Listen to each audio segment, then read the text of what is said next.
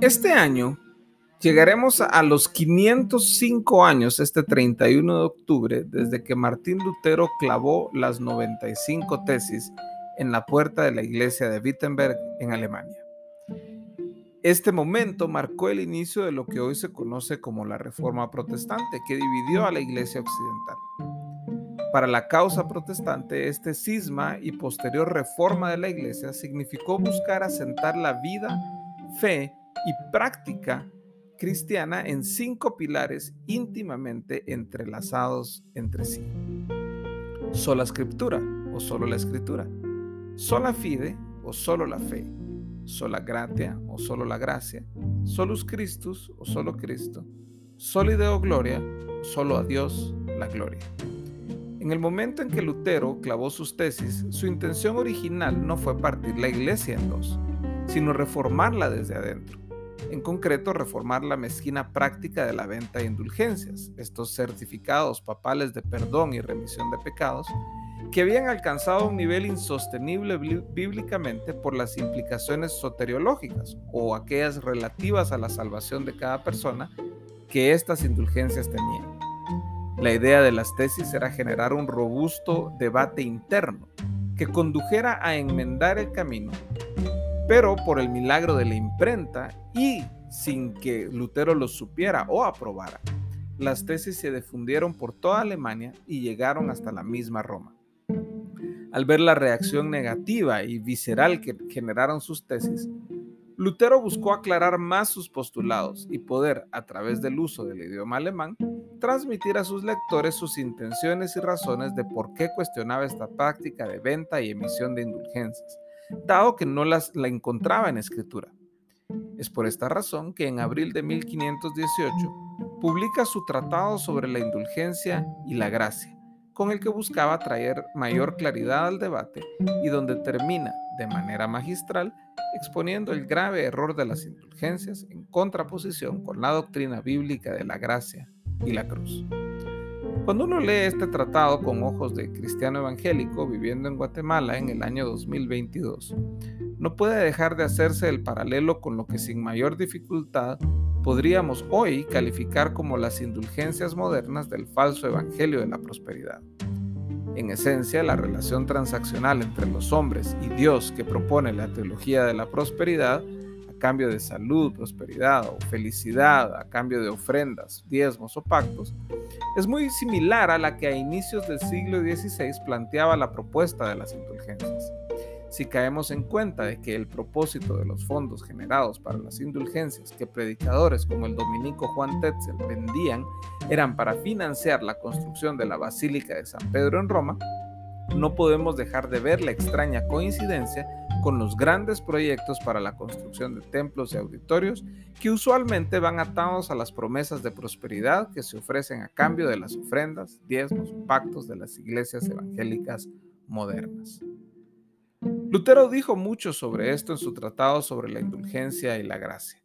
Reproduzco aquí algunos párrafos para que podamos reflexionar sobre las ideas de Lutero y lo que implican hoy para nosotros más de 500 años después de su publicación. Número 13. Es un error mayúsculo querer satisfacer uno por sus pecados, cuando Dios los perdona sin cesar gratuitamente por su inestimable gracia y sin ninguna exigencia a cambio, a no ser la que de en adelante se lleve una vida buena. La cristiandad exige algunas cosas, también puede remitirlas y no imponer nada que resulte difícil e insoportable. Número 14. La indulgencia se ha autorizado en atención a los cristianos imperfectos y perezosos, que no quieren ejercitarse con valentía en las buenas obras, o a causa de los rebeldes. Como la indulgencia no anima a nadie a enmendarse, sino que más bien tolera y autoriza su imperfección, no se debe hablar en contra de la indulgencia, pero tampoco hay que aconsejársela a nadie. Número 15. Obraría mucho mejor quien diese algo puramente por amor de Dios para la fábrica de San Pedro o para otra cosa, en lugar de adquirir a cambio una indulgencia, porque se corre el peligro de hacer tal donativo por amor a la indulgencia y no por amor a Dios. Número 16. Es mucho más valiosa la limosna dada al indigente que la otorgada para este edificio. Incluso es mucho mejor que la indulgencia conseguida a cambio porque como ya se ha dicho, vale mucho más una buena obra cumplida que muchas menospreciadas. Con la indulgencia o se prescinde de muchas obras buenas o no se consigue la remisión de nada. Fijaos bien en lo que os voy a decir para instruiros como es debido. Antes de nada, y sin tener en cuenta el edificio de San Pedro y a la indulgencia, si quieres dar algo, tienes que dárselo al pobre. Si ocurre que en tu ciudad no hay nadie necesitado de socorro, lo que si Dios quiere nunca sucederá, entonces, si así lo deseas, podrás dar para iglesias, altares, ornamentos, cálices de tu ciudad. Si esto no fuera necesario al presente y si te parece, podrás dar para la fábrica de San Pedro o para lo que sea. Pero ni en este caso deberás hacerlo para ganar la indulgencia, porque declara San Pablo, quien no cuida de los miembros de su familia no es cristiano, es peor que un pagano. En fin, para expresar paladinamente mi pensamiento, quien quiera que te hable de otra manera te está induciendo al error o anda buscando tu alma dentro de tu bolsillo. Y si en él encontrara peniques, los preferiría a todas las almas. Si dices que no volverás a comprar indulgencias, te respondo, ya lo he dicho antes, mi voluntad, mi deseo, mi ruego constante y mi consejo es que nadie compre la indulgencia. Deja que los cristianos perezosos y amodorrados las compren.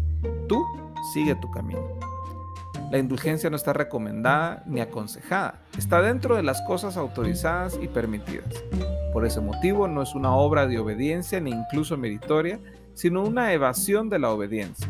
Por lo tanto, aunque no se deba prohibir a nadie que las adquiera, se debería alejar de ellas a todos los cristianos y estimularlos a cambio a que se fortificasen precisamente por las obras y las penas que remite la indulgencia.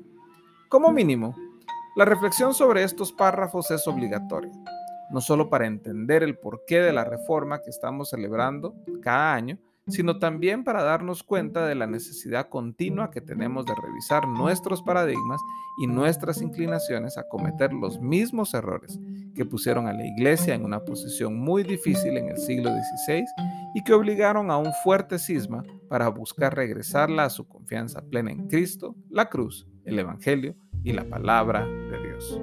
Como bien lo afirmó Lutero en su tesis número 62, el tesoro verdadero de la, iglesia, de la iglesia consiste en el sacrosanto evangelio de la gloria y la gracia de Dios.